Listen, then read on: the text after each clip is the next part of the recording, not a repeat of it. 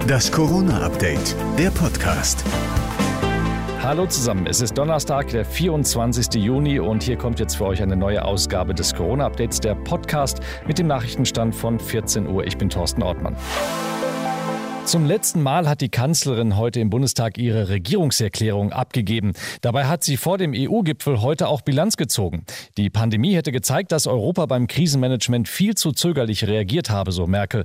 Beim Thema Öffnungen will sie trotz sinkender Zahlen vorsichtig bleiben. Die Pandemie sei weltweit noch nicht vorbei. Wir in Deutschland und Europa bewegen uns immer noch auf dünnem Eis. Besonders neu aufkommende Virusvarianten, jetzt vor allem die Delta-Variante, mahnen uns weiterhin zur Vorsicht. Deshalb müssen wir den Weg aus der Pandemie weiter mit Augenmaß gehen. Und die Kanzlerin ist dafür, dass die Patente für die Impfstoffherstellung nicht freigegeben werden, damit auch ärmere Länder ihn selbst herstellen können.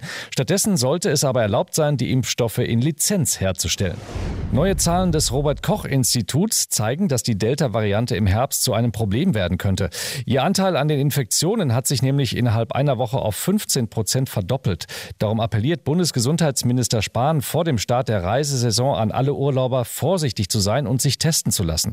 Doch was ist, wenn ein gebuchter Urlaubsort urplötzlich zum Virus-Variantengebiet wird? Dann droht Quarantäne, wenn man zurückkommt. Dazu Expertin Caroline Voital vom Europäischen Verbraucherzentrum Deutschland. Dann bin ich berechtigt, berechtigt, vom Reisevertrag zurückzutreten. Alle nicht genutzten Leistungen kann ich auch zurückfordern. Und wenn es vertraglich vereinbart war, dann muss mich der Reiseanbieter auch zurück an den Heimatort transportieren. Daher wichtig, vor der Buchung das Kleingedruckte lesen oder gleich eine Reiseabbruchversicherung abschließen. Wir finden uns ja langsam wieder ins normale Leben zurück und das ein oder andere kommt einem dabei echt sonderbar vor. Gemeinsames Fußball gucken in einer Gruppe zum Beispiel, ohne die Hausstände zählen zu müssen.